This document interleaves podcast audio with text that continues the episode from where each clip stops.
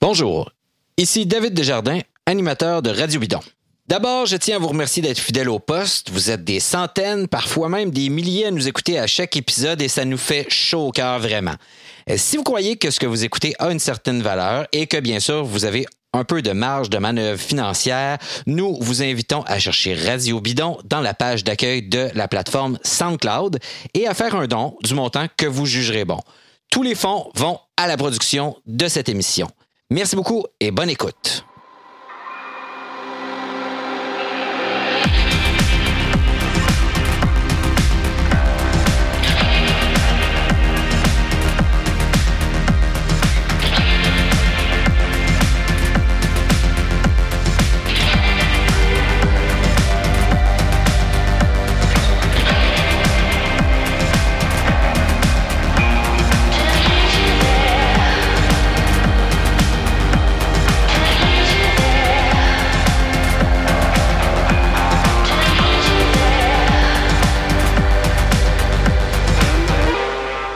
La pandémie de COVID-19 a bouleversé le monde du cyclisme comme tous les autres, avec pour résultat la production d'un calendrier de course complètement dément pour l'automne qui arrive. Un calendrier qui, sans surprise, fait la part belle au Tour de France. Comme ce calendrier-là est sans dessus-dessous, on voulait en profiter pour discuter des changements et de modernisation dans la manière dont sont disposées les grandes et aussi les petites courses cyclistes dans la saison. Une saison sans réel début ni fin ou presque. Une saison qui n'a pas de sens non plus pour les nouveaux adeptes du sport qui peuvent pas comprendre si une course d'un jour est plus importante qu'une autre, par exemple. Une saison où il n'y a aucune trame narrative ni manière de créer des rivalités fortes entre coureurs et équipes parce que les classiques monuments, courses à étapes, grands tours se succèdent, se superposent dans l'agenda sans qu'il y ait nécessairement de logique apparente. Je me suis souvenu que Serge Arsenault, l'organisateur des Grands Prix cyclistes de Québec et Montréal, nous avait déjà parlé de comment il voyait le calendrier cycliste idéal. Et à bien des points de vue, sa vision rejoint celle des recherchistes de RAFA qui ont produit un document qui s'appelle le Roadmap, un essai truffé de propositions, souvent très audacieuses pour rénover le cyclisme et fédérer de nouveaux adeptes. Voici donc une très longue entrevue avec M. Arsenault qui pourrait se résumer à ceci peut-être. Aussi grandiose soit-il, le Tour de France est trop gros et important pour la santé générale du sport. Mais comme le diable est dans les détails, je vous invite à écouter ses explications. Bonne émission.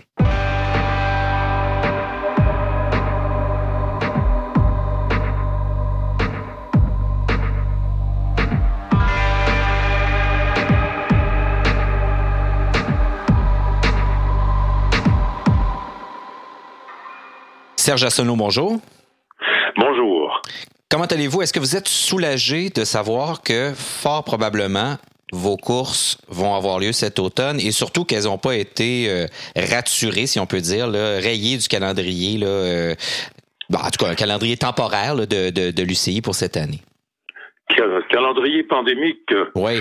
Ben écoutez, il, il, est évident que la première étape, parce que le calendrier a été ce calendrier-là, euh, accepté avec euh, les votes et les recommandations des coureurs, des équipes de l'UCI. Et donc, ils ont choisi des paires et des courses qui méritaient d'être au calendrier parce qu'il y en a beaucoup évidemment qui euh, n'avaient pas de date pour leur présentation. Mm-hmm. Et on est en situation de sauvetage d'une saison. Donc quand le bateau coule, tout le monde se fout à l'eau. Euh, je vais vous dire, ça peut être le bordel à un moment donné. Mais euh, on a fait ce qu'on a pu. Et également, c'est tout simplement un calendrier de grands compromis, mais au moins pour faire vivre le cyclisme, si possible, dans cette fête de saison. Parce que, au moment où je vous parle, il n'y a aucun organisateur qui est sûr et certain que l'événement aura lieu. Non, c'est ça. Pas plus que personne pourra dire qu'est-ce qui va arriver avec la pandémie. Il y a énormément d'événements qui n'auront pas lieu cette année. Euh, bon, même si ce calendrier-là finit par à, se, se, concrétiser et que euh, on parvient à faire les, les, grandes courses, il y a quelque chose une question que je me posais. Puis comme vous êtes organisateur, peut-être que vous pouvez répondre. Puis là, je parle d'événements, mais de, je parle aussi de courses amateurs, d'événements participatifs. Puis on sait très souvent que des événements qui disent qu'ils vont prendre une pause un an ou deux ou qui peuvent pas avoir lieu une année ils meurent tout simplement et on, on les revoit plus jamais. Comment, pourquoi c'est si dur que ça de, de, de perdre le momentum puis de, re, de le reprendre par la suite quand on prend une année de pause, quand on organise un événement? Ben, je peux vous donner un exemple. Imaginez que votre voiture roule à 100 km heure. Oui. Puis ça va bien. Oui.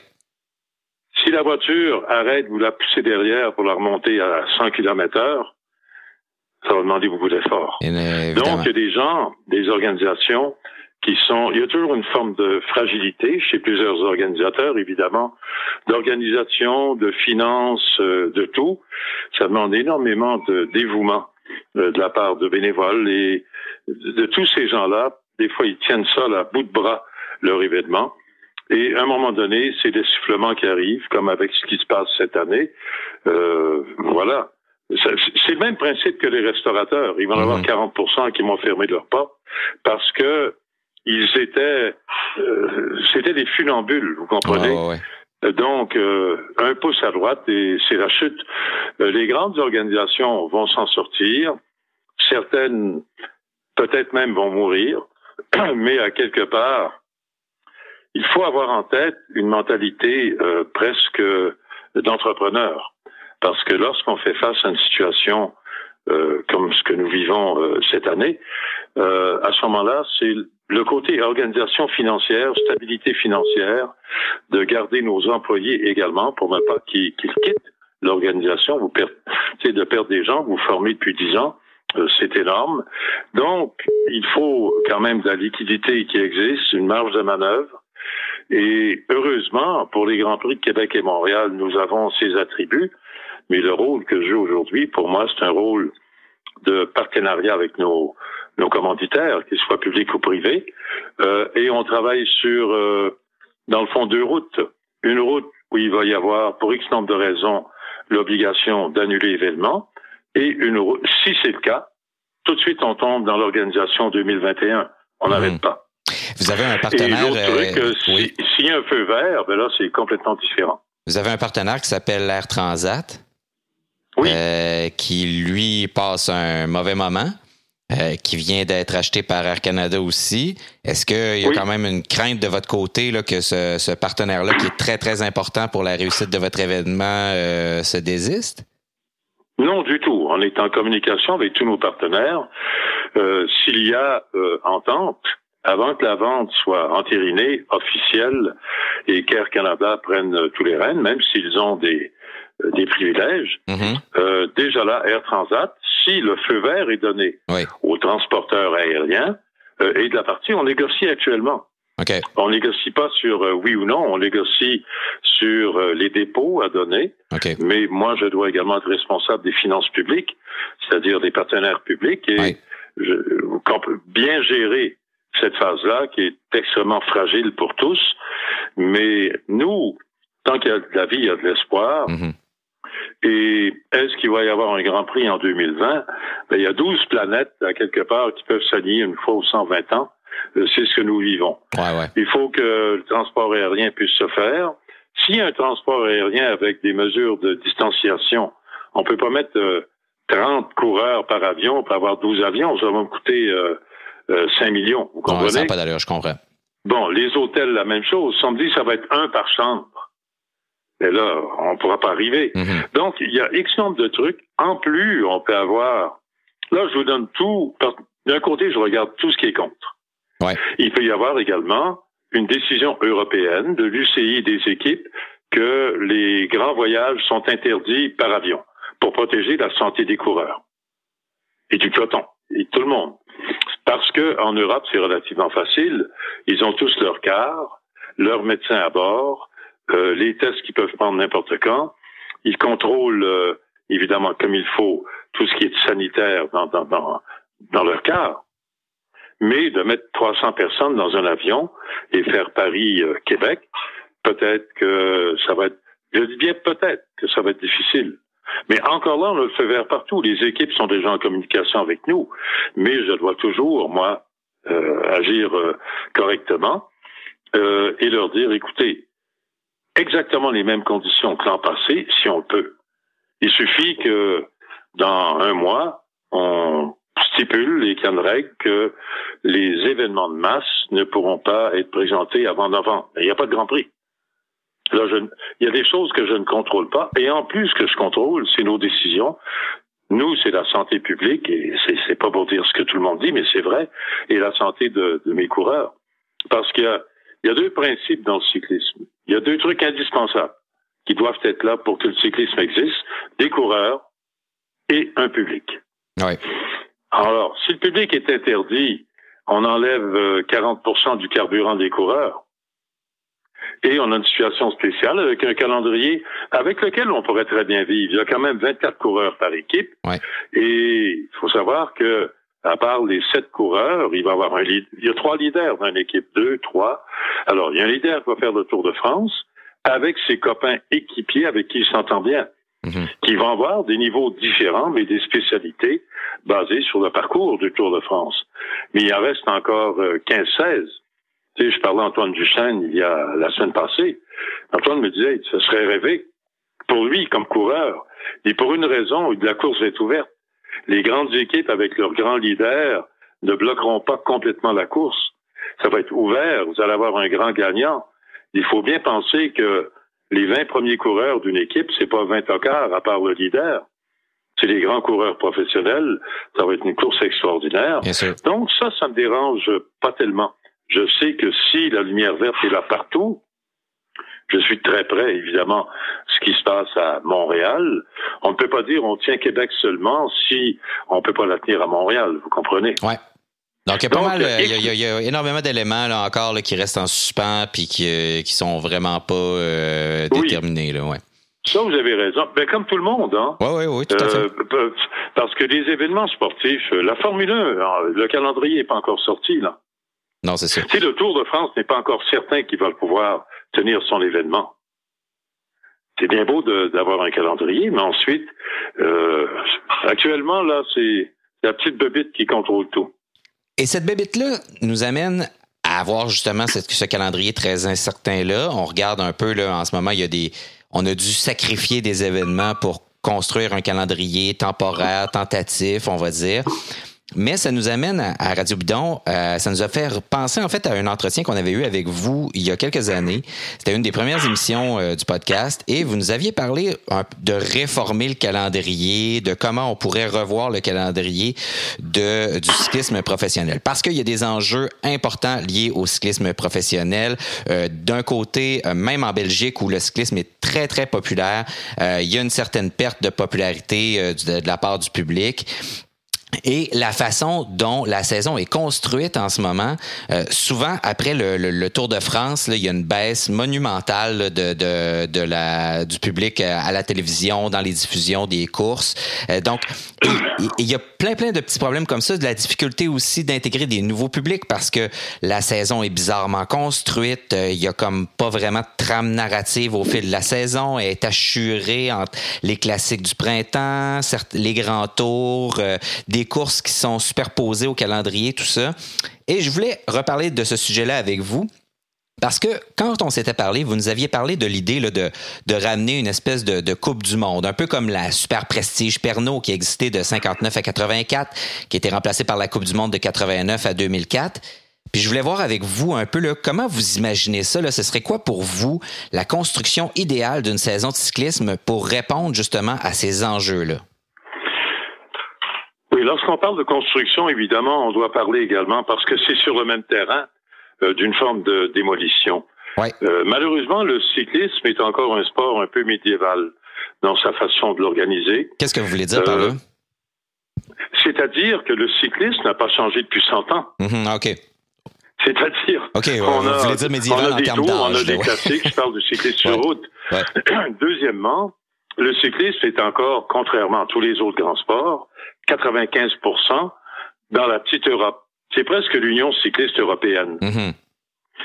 Et moi, ça fait quand même, sans prétention, là, mais près de 35 ans que je me bats pour mondialiser le cyclisme parce que le cyclisme est atteint d'une forme de cancer. Euh, la tumeur grossit de plus en plus et à quelque part, euh, il, il va falloir agir. Et peut-être ce qui se passe actuellement va amener les gens à prendre des bonnes décisions. Parce que tous les autres sports se sont modifiés avec intelligence. Le golf n'était, il y a 30 ans, qu'américain. Ouais. Le tennis, il y a 70 ans, c'est Wimbledon qui dominait tout et Mhm. c'est terminé. Sauf que l'Europe n'a pas les moyens financiers, l'Europe uniquement, pour faire vivre un, vivre un sport international. D'où la fragilité des équipes qui disparaissent rapidement, faute de moyens financiers, les coureurs également. Vous savez, vous avez peut-être euh, cinq coureurs sur 20 qui vont assurer après leur fin de carrière euh, ce que j'appelle une aisance financière capable de, faire vivre ces coureurs-là, leurs familles, euh, décemment. Si on, compare, si on compare le niveau des sports, des sportifs les, mieux payés dans, le cyclisme, ça n'a absolument rien à voir avec la plupart des, grands sports professionnels. Du tout, du tout. Et il y a une raison, c'est parce que l'argent n'est pas là. Ça. Mais ce qui arrive actuellement, c'est que il y a des gens qui fonctionnent encore dans le cyclisme et je n'accuse pas là. Le cyclisme n'a pas réagi. On, on aurait dû réagir dans les années 80, comme les autres sports. Le ski, il y a 30 ans, et j'ai déjà pratiqué un métier qui était commentateur sportif, euh, c'était la descente, le géant, le slalom, le spécial, et c'était les joyaux de la couronne. Et le ski est en perte vertigineuse, évidemment, parce qu'il ne s'adaptait pas. Mais là, je parle des années 80. Ils ont mhm. compris rapidement. Les sept nouvelles disciplines qui ont été ajoutées euh, dans le monde du ski alpin, de la fédération, dominent maintenant, tant aux Olympiques que partout. Alors, c'est des disciplines modernes, le turnback. Ensuite, il y a eu tout ce qu'on a eu. On n'aurait pas eu de J.J. Anderson, on n'aurait pas eu de ski acrobatique, on n'aurait pas eu. Donc, ils ont réagi avec de nouvelles disciplines et faisant également le bonheur de tous, incluant le comité olympique. Parce que le comité olympique veut des sports qui tiennent la route et qui ont un impact également sur euh, la diffusion. En cyclisme, on est toujours avec la même recette. Patate, beurre, puis je sais pas quoi d'autre. Et donc, il y a une réticence parce que ceux, il y a un petit gâteau sur la table qui est partagé entre trois, quatre ou cinq personnes, mais trop petit pour que chacun puisse manger à sa faim parce qu'il y a un des partenaires qui mange la moitié du gâteau à vie tout seul. Sinon, plus encore. Et, ils n'ont pas conscience que et les symptômes sont faciles à identifier parce que le cyclisme est un sport où il y a des pratiquants de ce sport euh, partout au monde. Sauf qu'il n'y a pas un commanditaire international dans le vélo, incluant le Tour de France. Aucun. Et là, ça touche, si vous voulez, le, le, ce que j'appelle cette tumeur cancéreuse, et nous la nourrissons en plus, parce qu'il y a trop de réticence dans la petite Europe à vouloir une mondialisation, de peur de perdre leur petit truc, ou de peur de dire, ben là, plus on va être euh, sur la table, ils ne comprennent pas que le gâteau va être 100 fois plus grand sur la table si on commence à être brillant, parce que un sport professionnel, c'est un sport également d'entreprise. Et l'entreprise cycliste est mal foutue parce qu'on a des gens depuis 150 ans qui sont là, qui pensent encore euh, comme le siècle dernier. Je comprends, que, je comprends que vous voulez pas nommer le peut-être le, Tour de France et ASO là-dedans directement parce que bon, c'est sans doute un partenaire oh non, je peux le nommer, Je peux le nommer. Mais je peux le nommer. Euh, le Tour de France n'a aucun intérêt à changer quoi. Pas le Tour de France. Moi, fais la différence entre le Tour de France comme les pyramides d'Égypte, qui vont être là bien longtemps qu'après que ASO ne sera plus là, vous mhm. comprenez? Ouais. C'est pas ça. Ce qui, ce qui arrive, c'est que ASO actuellement sont maîtres du jeu. La situation, plus elle perdure comme celle-là, plus ils en profitent, puisqu'ils contrôlent tout. Et puisqu'ils ramassent également euh, un pourcentage énorme euh, de l'argent qui est disponible pour le cyclisme. Oui, parce qu'ils organisent des courses à l'extérieur aussi. Non seulement ils organisent le Tour de France, mais ils organisent certaines des courses d'expansion euh, en, en, Asie. C'est-à-dire, c'est une autre chose. ASO est une entreprise euh, Afrique, entre guillemets. C'est-à-dire, ils n'organisent pas. Quand ils, prêtent ouais, c'est ça. que ce soit, vous comprenez, oui. un peu comme un contractuel, Tout à fait. Euh, pour faire de l'argent. Mais ils ont prêté leur service au Tour de Californie. Qu'est-ce qui est arrivé? Le Tour de Californie est mort. Ben oui.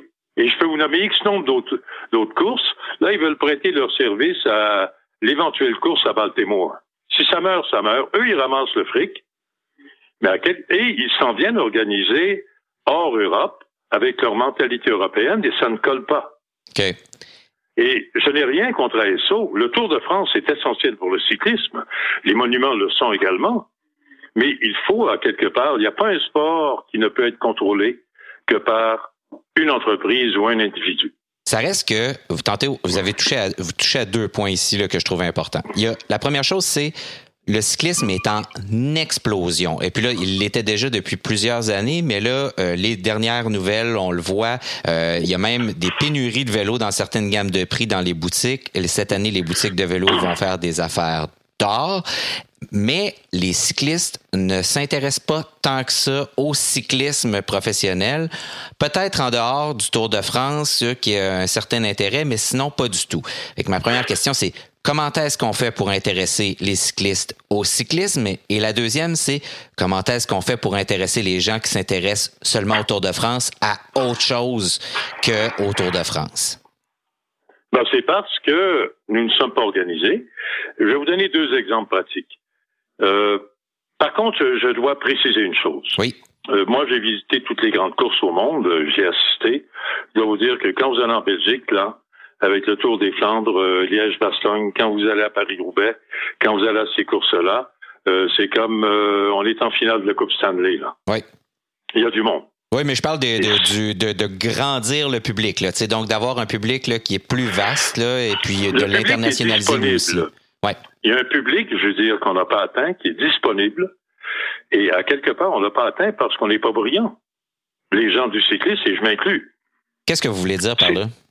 Ben, c'est-à-dire qu'à quelque part, il y a le refus de regarder la réalité en face.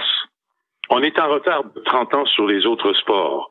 On n'a modifié aucun truc de nos contenus quand tout a été modifié dans la perspective de réussir un événement. Tout a été modifié. Les relations avec les diffuseurs, les nouveaux médias, euh, le temps en ondes que peut euh, disposer un diffuseur, vous savez, téléviser une course de 5 heures, là, il n'y a pas tellement de diffuseurs qui vont dire d'une heure, vous comprenez? Pas tant, non. Donc, c'est dans le format, et c'est pour ça que il y a une solution facile, mais il va falloir que l'UCI et son président, David Lapartien, que je respecte beaucoup, puissent dire assez, c'est assez. C'était le projet de Hein Verbogen il y a longtemps, mais il y a des acteurs principaux dans l'organisation cycliste européenne, non uniquement euh, ASO, il y a RCS qui est dans le coup. Il y a ce que j'appelle les Belges également qui Il y a quatre, cinq acteurs principaux dans le cyclisme mondial. C'est tout. Ouais. Ont tout intérêt à ce que ça reste un peu comme ça. Et ils sont réticents à vouloir modifier les choses. Quand vous parlez d'avoir essayé de modifier, vous parlez de l'aventure du Pro Tour, là, c'est ça? Ben, c'est-à-dire, non. C'est-à-dire, moi, je veux d'abord dire aux gens du cyclisme qu'il y a deux réalités complètement différentes. Mm-hmm. Le cyclisme est composé de tours et de classiques d'une journée. Oui. C'est tout, c'est simple. Hein? Et il n'y a aucun rapport entre les deux. Un tour, c'est une course qui se déroule sur tant de jours, et il y a une espèce de déséquilibre. C'est pas possible que trois tours prennent 50% du calendrier mm-hmm. en partant. Deuxièmement, c'est difficile pour les diffuseurs de dire on va consacrer 21 jours à la Vuelta, je parle mondial une centaine de pays partout, comme on a au golf, comme on a en Formule 1 et tout ça, parce que c'est trop lourd pour une grille de diffusion. Donc, qu'est-ce qui est magnifique et qui correspond, correspond vraiment là euh, au modernisme d'un produit télévisuel à présenter, produit sportif? Ben, c'est très simple. Une course d'une journée, un départ, un arrivée, une série, un classement, ce qui ressemble à la, Formule 1, euh, prix pour équipe, prix pour si, une grande finale à la fin de l'année. Et il y a deux périodes où ça pourrait se faire. C'est tout simplement une classique, c'est une série classique, la classique série, qui, euh, au début, il faut pas exagérer, serait composée de 12 à 14 épreuves. Pourquoi? Il n'y en a que 12 à 14 qui pourront atteindre euh, les degrés de perfection qu'on peut avoir en organisation par rapport à un cahier de charge qui devra, lui, respecter il est important que le cycliste se demande qu'est-ce que les gens ont besoin pour aimer le cyclisme et non dire qu'est-ce que le cyclisme a besoin. On a besoin d'un produit télévisuel, on a besoin d'inventer télémédias, on a besoin d'avoir en cyclisme également tout ce qu'on peut avoir en informatique, informer, euh, ça peut être la pulsation, le si, la cadence, le mhm. truc, une caméra. Donc, il faut être revenu, s'en venir à l'ère moderne. Ensuite, faut pas dire on s'en va voir un diffuseur, on a une course de trois heures vous proposez aux quatre heures ou cinq heures. Il faut déjà, nous, dans le cahier de charge, dire pour les chaînes spécialisées, un peu comme le Golf Network à ABC ou NBC, bon, il y a 5 heures de disponible. Cependant, il va y avoir une version de 90 minutes offerte à tous les réseaux mondiaux. Ben oui. L'autre, bon. Et là, évidemment, ça va s'ouvrir les portes. Et le réseau, lui, sait fort bien qu'il y a 90 minutes de contenu et les équipes également doivent assurer d'amener leurs meilleurs coureurs partout. On peut pas, je veux dire, un jour dire il y a deux courses, là le meilleur est pas là. C'est comme on disait en Formule 1. Mais Mercedes, ce week-end-ci à Montréal, euh, il sera pas là. Euh, non, ça se peut pas, c'est impensable. Bon. Alors, qu'est-ce qu'il faut faire pour ça? Encore là, il y a des résistances de qui vous connaissez, parce que vous entendez, vous connaissez le vélo. Un peu. Alors, qu'est-ce qu'il faut faire? C'est partager les revenus avec les équipes. Les équipes doivent être partenaires. On me déteste pour cette idée-là, certains d'entre eux, mais c'est été la clé de voûte de tous les sports. Mais c'est ce que, ce que des gens comme euh, Jonathan Waters disent depuis longtemps, là, que l'argent est trop concentré, euh, qu'il y a aussi bon la, question des plafonds salariaux, tout ça, donc euh, c'est peut-être autre ben, chose. c'est ben, c'est une raison. Tandis que si on prend une classique série qui commence, faut bien savoir que juillet, c'est un temps de marketing presque mort, mondialement parlant. Le Tour de France, ça marche en France par ses vacances et tout le truc, et ça marche un peu ailleurs. Mais encore là, le Tour de France, essayez de regarder ici. RDS n'est plus là, tout ça, etc. Donc, il y a un malaise. C'est sur Internet maintenant. Ben oui. Puis en plus, sur Flowbike, ou je sais pas quoi. C'est sur Flowbike, oui. Bon, c'est pas, pas rigolo, là, on se comprend. Tu sais, je veux dire, le volleyball de plage va être euh, devant le cyclisme très bientôt. Et si on avait un circuit, donc la période estivale n'est pas une période pour les grands, grands euh, les grandes entreprises. Les grandes entreprises, ça commence du 15 août. C'est pas par hasard qu'il y a une relâche en télévision pendant l'été. Et que la vraie saison recommence en septembre. Non, les gens font autre chose l'été, tout simplement. Ils sont partout, ils sont pas là, et la télévision recommence, ou la diffusion est importante pour les commanditaires. Nommez-les, l'automobile, les trucs, tout ce que... Et c'est le printemps et l'automne. Ouais. Et les classiques se déroulent le printemps et l'automne. Donc, on pourrait avoir deux périodes, c'est-à-dire de mars à mi-avril et ensuite de août à fin septembre. 14 courses ou 15 courses, un circuit, les équipes étant partenaires. Bien sûr que les meilleurs coureurs vont être là. Mm-hmm. Et également, il n'y aura pas personne qui va contrôler ce circuit-là, puisque ça va être, comme des gouverneurs de la Ligue nationale, une course, un vote je ne sais pas si vous avez vu la, compagnie de vêtements Rafa a lancé un grand document là, très très vaste où il, euh, de réforme là, du, du, monde du cyclisme.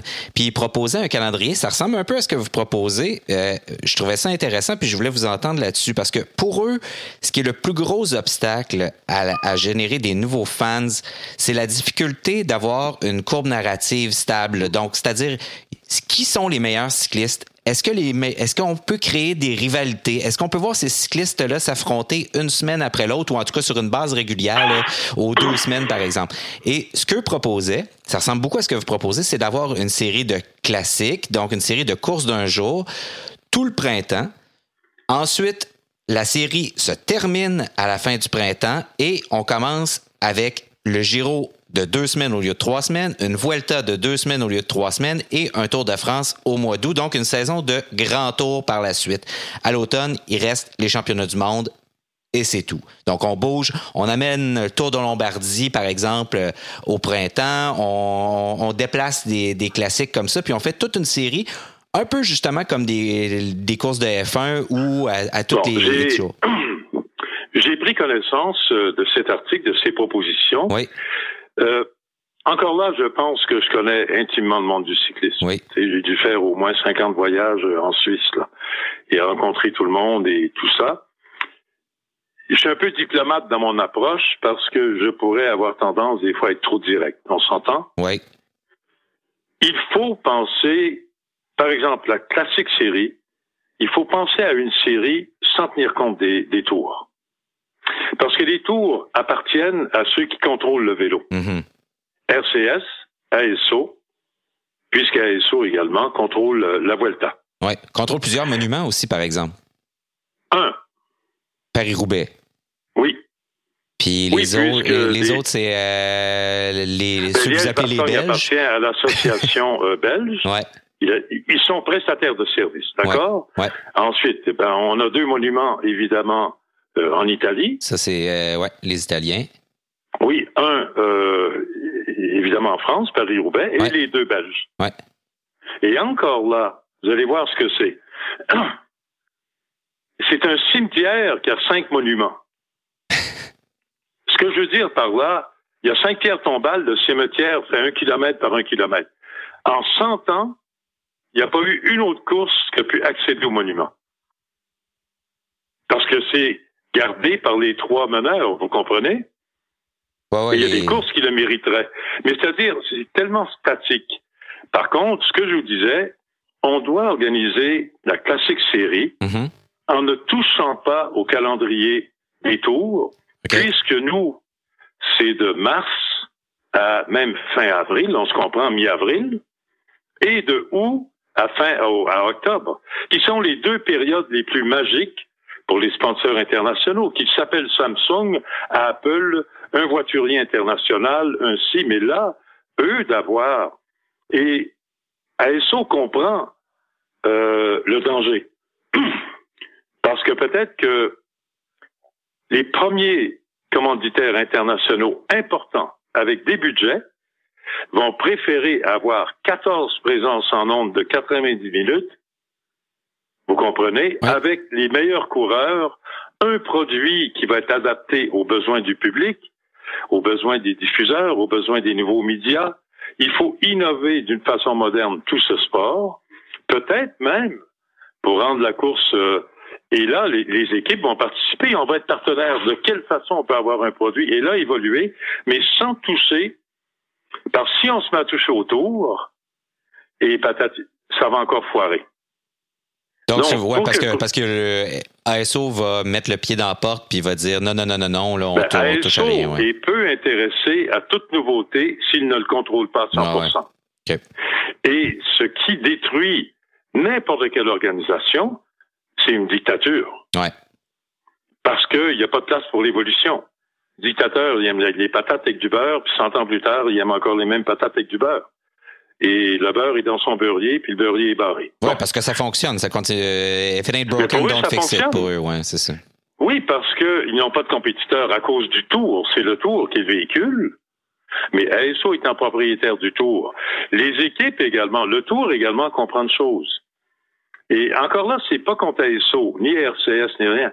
C'est que les équipes actuellement sont condamnées à participer au tour, sinon ils vont perdre leur commanditaire. Ben, sinon ils meurent. On a vu beaucoup d'entreprises, de, ben, pas d'entreprises, je dis des entreprises parce que c'est un peu ça, mais euh, beaucoup de d'équipes dire cette année, euh, des Patrick Lefebvre, etc., dire euh, sortir publiquement et dire s'il n'y a pas de tour, oh, la moitié des équipes peuvent mourir, donc parce que les commanditaires vont se désister.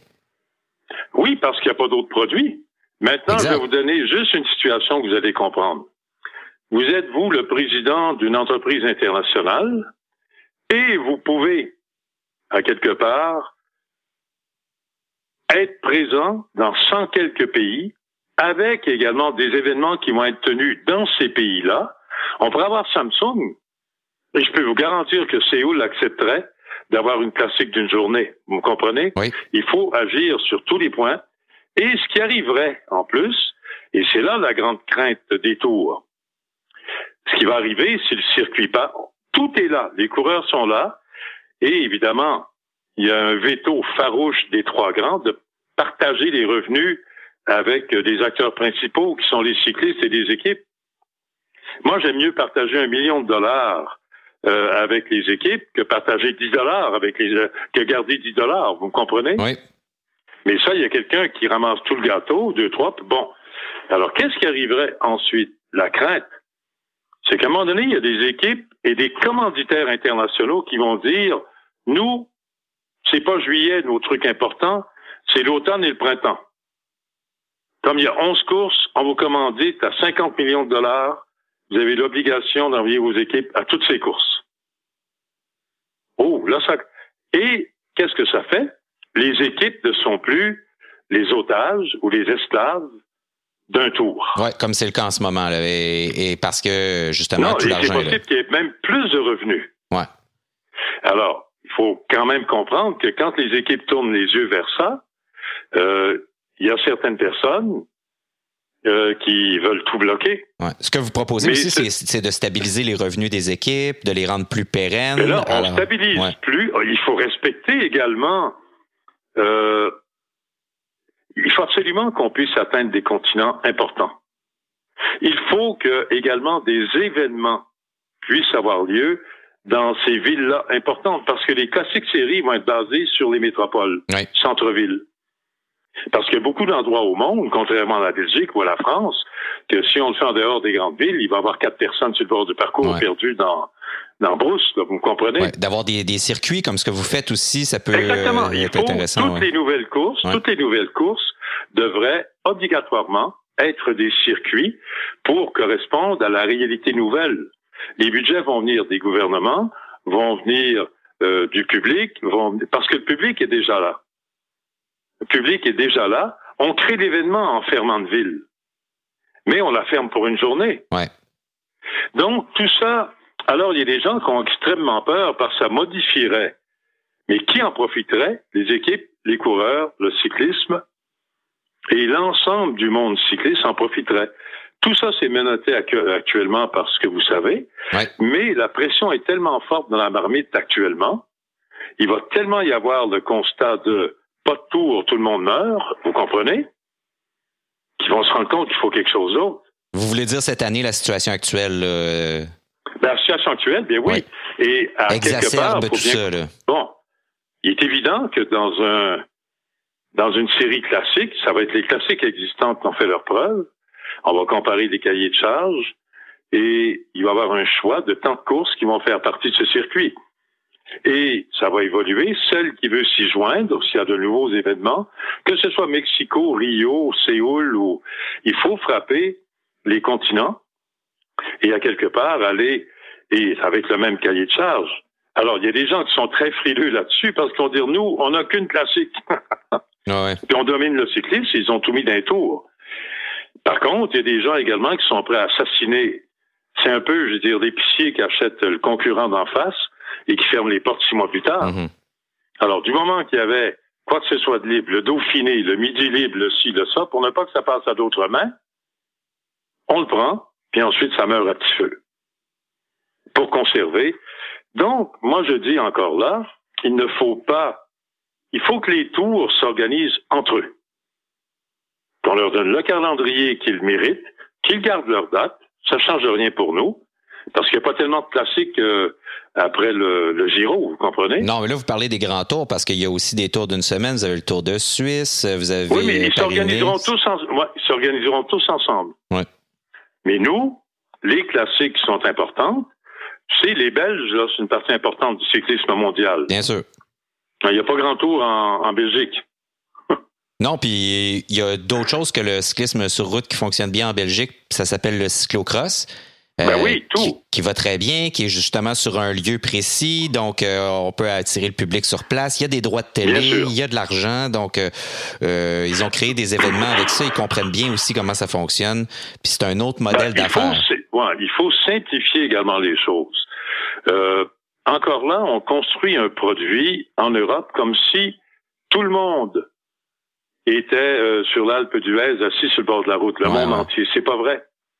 Plusieurs personnes rendent ils comprennent même pas que le maillot jaune domine, il a fini huitième dans l'étape. Mhm, ah ouais. non, c'est ça. Alors, tandis qu'une course d'une journée, premier arrivé, c'est lui qui gagne. C'est très simple à comprendre. Non, puis l'idée d'avoir une, une, un maillot de saison aussi là, pour les classiques, ça peut être intéressant. Je regarde, moi, quand je suis la, la saison de cyclocross, là, je regarde le, le, la série Super Prestige. Je sais qui est le meneur ou la meneuse. Je regarde, je regarde où est-ce qu'ils sont. Oh, euh, combien là de cette semaine ils ont tant de points. On peut suivre les points d'une semaine à l'autre. Tu sais, je peux savoir que Magali Rochette est cinquième à cause d'une victoire à Richmond. C'est ça. Là, on le sait. Alors que là, en ce moment, là, dans les classiques, là, avec le système de pointage de l'UCI, euh, Peter Sagan est-il le meilleur coureur de classique au monde en 2018? Je le sais pas vraiment. Il a gagné une course, il en a pas fait trois autres. Euh... Ben, c'est pas évident. Et là, ben vous touchez un truc Il faut agir avec simplicité. bon, simplicité, c'est très simple. Euh, dans un classique, peut-être que ça va être uniquement les 20 premiers qui vont faire des points. L'équipe va avoir des points, ça va être important également. Pourquoi? Parce que, j'emploie l'ancienne expression, là, ça, ça amène mon âge, euh, les coéquipiers, tiens, je dirais pas les domestiques, OK? les coéquipiers, il y en a qui sont sûrs qu'ils gagneront jamais de course, ce n'est pas leur rôle. Ouais. Je parle dans le peloton. Antoine va gagner une course dans le classique, il peut le faire. Défaillance de son leader ou de ci ou de ça, puis... Euh, si on, lui en donne l'occasion. Oui, vas-y. Euh, je me sens, j'ai les jambes. Ce qu'on n'a pas d'un tour. On se comprend? Ouais. Deuxièmement, on va créer des vedettes parce qu'il y aura l'obligation des équipes qui est partenaire à garder les mêmes coureurs. Les plus grands coureurs seront là. Alors, sauf blessure ou sauf, on se comprend, comme n'importe quelle équipe. Et à ce moment-là, le public reconnaît les trucs, les si, et il va avoir des protocoles extrêmement euh, sévères sur les relations avec les médias et le public. C'est-à-dire à la fin de course, que tu es fini deuxième, tu es fait battre par un millième, euh, faut pas ton vélo en l'air, tu rencontres personne, tu vas te cacher dans le bus. L'obligation, comme en Formule 1, d'être un, deux, trois, podium devant le public, répondre aux questions, faire ça, répondre aux journalistes et ensuite s'en aller. Oui. Et X nombre de trucs. Quand vous êtes euh, à présentation des cyclistes, c'est bien beau, mais enlevez votre casque et vos lunettes. Il faut qu'on puisse mettre un visage sur vos gueules. Oui, bien sûr. Alors, en Formule 1, Hamilton, du moment qu'il arrive, il enlève son truc, puis euh, sa cagoule et tout ça, puis il t'en fait pas, son visage est connu. Oui, et puis ils ont un kit, ils ont un propre pour monter sur le, podium. Alors, euh, oui, puis regarde en plus, les caméras sont même dans leur endroit de repos. Oui, c'est vrai. Avant de passer au podium. Mhm. Il faut faire ça. Il faut être moderne, il faut être en cyclocross, c'est déjà comme ça. On suit les coureurs, ils arrivent, ils sont couchés à terre après l'effort, on les suit. Il y a une espèce de green room après où on peut les interviewer, puis après ça, ils s'en vont au podium. Alors, ça, ça veut dire que vous êtes en mesure, vous également, de comprendre que le travail à faire n'est pas énorme puisque tout est là. Mhm. C'est juste de procéder à un assemblage. Ouais. On a tous les éléments pour construire quelque chose de solide, mais il y a toujours quelqu'un qui cache des pièces ou qui fait un coup de pied quand on vous comprenez ce que je veux je dire. Comprends très bien, qui vient euh, Alors, David, moi, j'y crois, j'y crois fermement et je crois, que ces gens-là, qu'on se prénom-là, sont toujours de grandes personnes. Euh, j'arrive à David et Joliat et il y a David appartient, est au courant de ça également. Mais un président veut se réélire. Et pour se faire réélire, il lui faut une forme de liberté. Ouais, puis c'est politique, là. Donc, il y a, il y a des alliances qui se forment, il va y avoir une seule course qui compte pour les équipes, euh, quelqu'un pourrait dire, euh, si tu vas là-dedans, là-dedans, là-dedans, t'as pas d'invitation au Tour de France.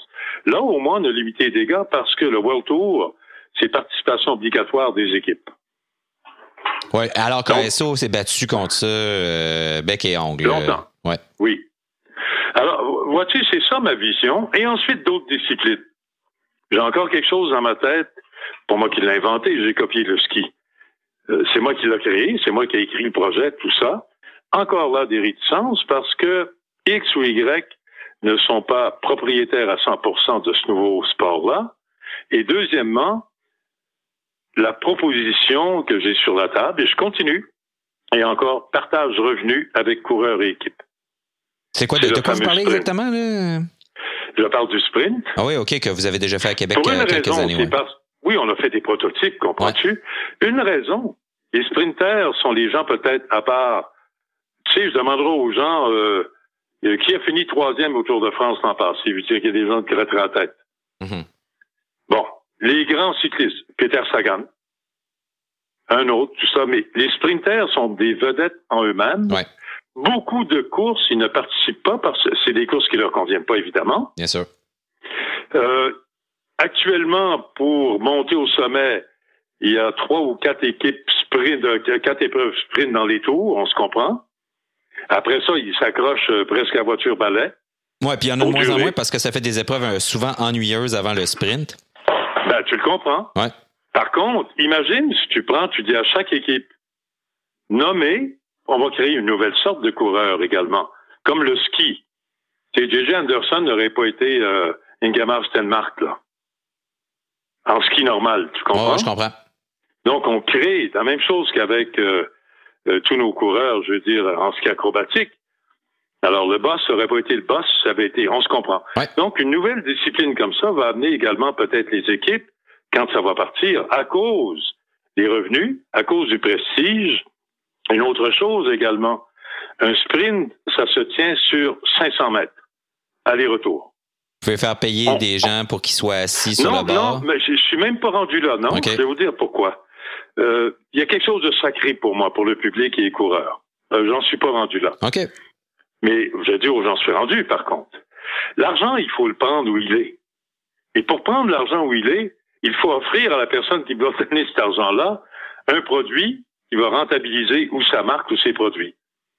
Le sprint est assuré pour toutes les équipes, puisque présentation individuelle à chaque départ d'étape, parce Mhm. qu'il va en avoir six d'un sprint. Si tu veux, euh, au début, on commence à 32, 18, bon, on se comprend. Ouais. Ensuite, comme il y a seulement quatre coureurs sur la piste, les quatre et les maillots et leurs commanditaires et tout ça sont là. Comme les équipes vont être partenaires, ils auront leurs panneaux sur le parcours Mhm. avec leurs partenaires, leurs commanditaires.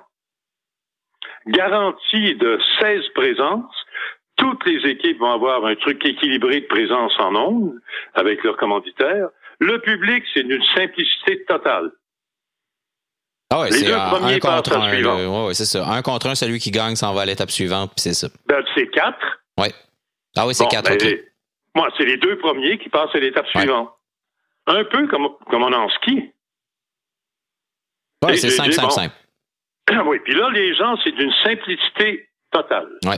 Euh, Qu'est-ce que vous pensez ville, aussi, euh, peut-être, euh, oui, je, je vous propose autre chose aussi parce que il y a un truc qui s'appelle un critérium, puis c'est quand même assez facile à suivre, assez exaltant aussi, ça peut se faire facilement sur un, un lieu X.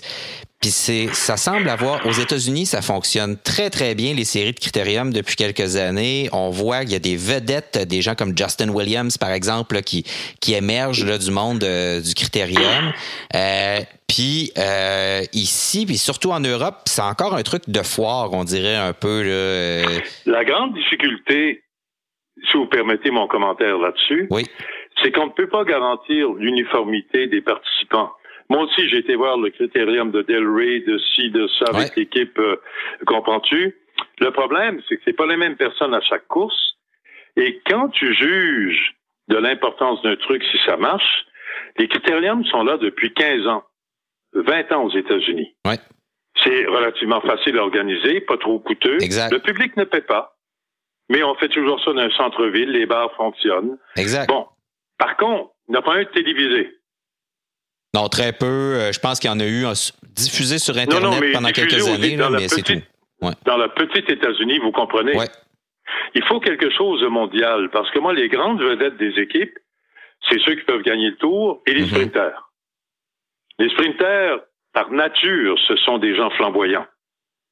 Mais tu as toujours tes sprinters avec un classement qui suit d'étape en état, de semaine en semaine de ci, avec les prix, nationalité. Écoute, et c'est un produit fait pour la télé. Parce que ta classique série, c'est ça. Et le sprint, on sait que ça dure exactement 58 minutes 30. Ouais. Et là, la télévision va vous, parce qu'on crée des vedettes. Et là, ça va être des revenus pour les coureurs et les équipes. C'est ça qu'il faut faire. C'est un- Et là, tu peux avoir quelque chose de mondial. Moi, je m'en vais, sais, Séoul, c'est un exemple que je donne fictif, euh, et je rencontre Samsung ou d'autres, ou Kia, en disant il va y avoir en plein à Séoul euh, un sprint avec le peloton mondial de sprinters. Mais c'est 32 sprinters, c'est pas 200 coureurs. C'est 50, ben, c'est 750 mètres à fermer pendant 5 heures. Ouais, c'est pas si On compliqué met que pas ça, la ville ouais. à l'envers. Non, non, c'est ça. Une télévision extraordinaire. Et là, c'est pour ça que ça devient rentable. Ouais, je- Et les villes vont avoir, parce que les villes sont pas folles, les villes qui vont accepter de faire le sprint, c'est pour mettre en évidence leur ville. Ouais, parce Si que le bon, le, le ça a toujours été ça aussi l'avantage pour les villes. C'est le cas du Tour de France où les villages paient pour faire partie là, de, du Tour. Euh. C'est une opportunité là, de montrer euh, sa beauté, sa ville, de devenir une destination touristique. là. Alors, et moi, j'ai à quelque part, disons que euh, c'est pas de l'utopie. Je suis convaincu qu'un jour, parce que ASO et le Tour de France seront toujours ceux qui vont dominer le cyclisme. Dominer, ce n'est pas le contrôler. Wimbledon ne contrôle pas le tennis. Grand Prix de Monaco ne contrôle pas la Formule 1. On se comprend. Non, c'est des étapes Et même le Master ne contrôle pas le mm. golf. Et le tennis, bon, on se comprend. Ouais. Mais ça va être une, et la force dominante sera le Tour de France pour les tours, mais les autres vont pouvoir vivre. Et plus il y a d'argent dans le cyclisme, plus le Tour va faire du fric. Oui, parce qu'il va avoir plus, un plus gros Il y a des grands commanditaires. Et c'est là où il y a un peu de frustration de ma part. Je dis pas de prêcher dans le désert, mais à quelque part, j'ai l'impression que tous les gens ont des bouches-oreilles. Là, tu ouais, peut-être aussi une vision à courte vue, comme on disait tantôt. Bon, ben ça fonctionne pour eux. Alors, euh, tu sais, pourquoi, pourquoi oh, non, non, je sur le... Oui, mais ça fonctionne pas pour tellement de gens aussi. C'est ça, qu'il faut regarder, David. Je suis d'accord avec vous, euh, M. Arsenault.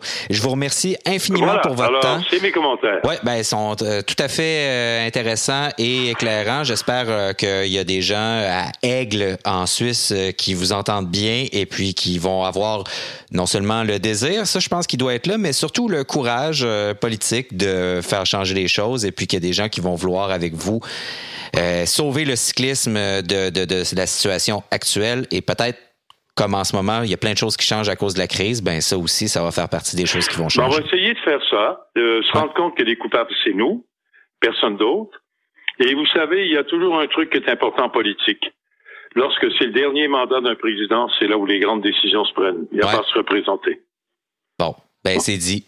On va, on va s'en souvenir. Je vous remercie beaucoup, Serge Arsenault, puis euh, bonne chance avec les Grands Prix de Québec et Montréal. Merci beaucoup à vous. Bonne journée. Au revoir.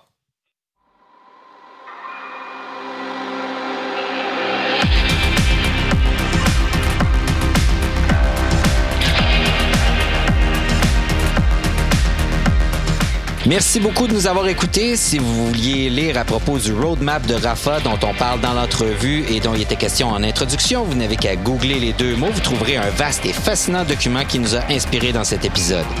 Radio Bidon est présenté par le collectif Party et le studio de La Flèche. Vous pouvez nous télécharger et vous abonner sur toutes les plateformes Podcast d'Apple, SoundCloud, Google Play, Stitches, YouTube et Spotify. Vous pouvez aussi faire un don à l'émission sur la plateforme SoundCloud. Le montant que vous voulez, ça va nous aider. Tous les fonds vont à la production de l'émission. Je m'appelle David Desjardins, Gabriel Bourdage est au montage, Millimétrique et les deux luxe assurent le générique de début, de fin et les ponts musicaux de l'émission. Merci et à la prochaine.